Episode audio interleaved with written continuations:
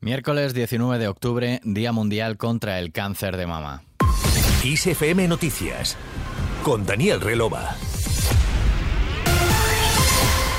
Buenos días. La Asociación Española contra el Cáncer de Mama ha lanzado esta campaña El rosa es más que un color con motivo del Día Mundial contra el Cáncer de Mama que se celebra hoy 19 de octubre. En los 90 el rosa se transformó en un símbolo de compromiso y de concienciación. Se transformó en el color que representaba una lucha, la lucha contra el cáncer de mama. Pero la realidad es que aún queda mucho por hacer. Tenemos que salir a la calle y recordarle a la gente que el rosa es más que un color, más que un lazo o más que un día. Detrás del rosa también hay mujeres que sufren y que nos necesitan más que nunca. Mujeres sin apoyo psicológico, vulnerables económicamente o que no sobreviven porque su cáncer, si es metastásico, no se investiga lo suficiente. Por eso, hay que decir hoy y siempre que el rosa es más que un color. Hazte con nuestra camiseta y únete al movimiento. El objetivo de esta campaña es poner de manifiesto todo lo conseguido hasta ahora con el movimiento rosa internacional, pero también todo lo que todavía queda por hacer. La evolución del cáncer de mama en los últimos años permite moverse entre el optimismo, que habla de altos índices de supervivencia, y la conciencia de que es necesario un plus en los recursos destinados a la investigación. Así lo aseguraba AF Fernando Henao, oncólogo del Hospital Virgen Macarena de Sevilla.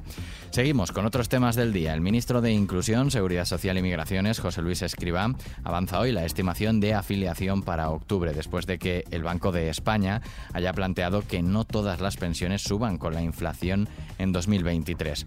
Y tras seis horas y media de pleno en el Senado este martes, el presidente del Gobierno, Pedro Sánchez, cerró su comparecencia tendiendo la mano a todos los partidos políticos para acordar unos presupuestos generales del Estado de 2023 que, en su opinión, dan salida a los problemas generados por la crisis derivada de la guerra en Ucrania. El compromiso del Gobierno de España, señorías, y de los grupos parlamentarios que lo soportan es claro, es rotundo, es defender la mayoría social de nuestro país y en ese sentido tiendo la mano a todos los eh, grupos parlamentarios para que podamos lograr unos presupuestos que den mayor estabilidad al país y que den respuesta a muchos de los problemas, de las demandas eh, justas eh, que tienen los ciudadanos de protección social en este contexto tan difícil. Nada más y muchas gracias, señor presidente.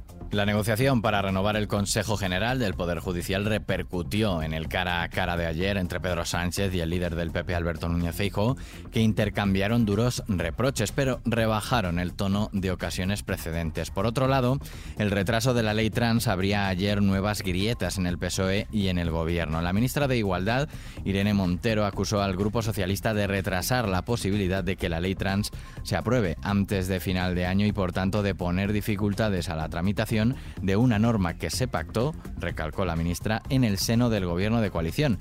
La exdiputada socialista de la Asamblea de Madrid, Carla Antonelli, fue más allá y abandonó este martes el partido en señal de protesta por el retraso en la tramitación de dicha ley ante, las sucesivas ampliaciones de plazos para presentar enmiendas apoyados por el PSOE.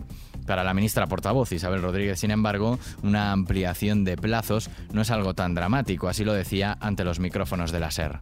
Bueno, esta es una ley que sale del Consejo de Ministros y yo defiendo en su, eh, en su totalidad. Ahora, creo que también es muy importante en aras a la pedagogía. ¿no? Yo siempre he defendido este gobierno de coalición como un avance en democracia para nuestro, para nuestro país y, y también creer en el gobierno de coalición y en la democracia es creer en todas las instituciones. Y después del gobierno hay un trámite no menos importante en nuestra democracia que es el Parlamento y la legitimidad de todos los grupos a estudiarla. Y yo creo que una ampliación de plazos eh, no es algo tan dramático. Rodríguez ha enfatizado en que defiende la ley trans en su totalidad, ya que ha salido del seno del Consejo de Ministros. Dicho esto, ha mostrado su respeto por la decisión de Antonelli y la ha calificado como un símbolo del activismo del PSOE. A su juicio, ir al detalle en este tipo de debates y hacer hincapié en los puntos que puedan resultar menos pacíficos del texto pueden hacer perder fuerza, dice, a los avances que tanto cuestiona la extrema derecha.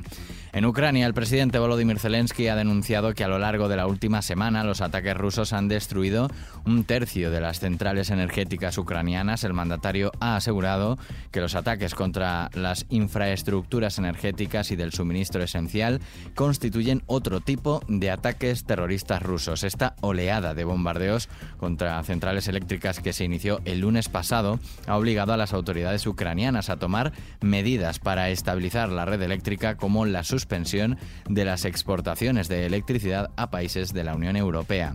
Al margen de este asunto, vemos qué tiempo tendremos hoy.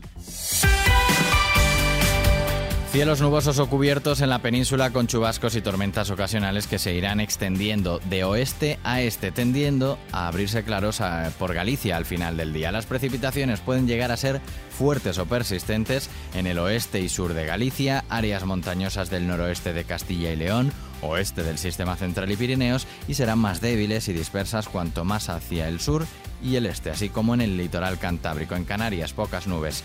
Las temperaturas máximas bajan de forma notable en la vertiente atlántica peninsular, pocos cambios en el resto y en las mínimas. Además, viento en buena parte de la península y Baleares, con intervalos fuertes en Galicia y montañas del centro y norte peninsular. Y terminamos con música, terminamos con Estopa. Y era una tarde tonta y caliente, de esas que te quema el sol la frente. Era el verano del 97 Hace 23 años los hermanos Muñoz, David y José, se dieron a conocer con el lanzamiento de su primer disco, Estopa. En ese primer álbum aparecían 12 canciones que estaban en la maqueta con Suma y Sigue o este tema archiconocido que escuchas, La raja de tu falda, como primeros singles. Estopa consiguió vender más de 2 millones de discos, un récord para un grupo debutante en España. En sus redes sociales, Estopa recordaba su aniversario con el mensaje Hoy cumplimos 23 añitos, 18 día de la estopidad, que enseguida se llenó de respuestas y comentarios. Aquí lo dejamos, la música sigue en Kiss FM y la información cada hora puntual, actualizada en los boletines horarios y ampliada aquí en los podcasts de XFM Noticias. Susana León en la realización. Saludos de Daniel Relova. Que pases un buen día.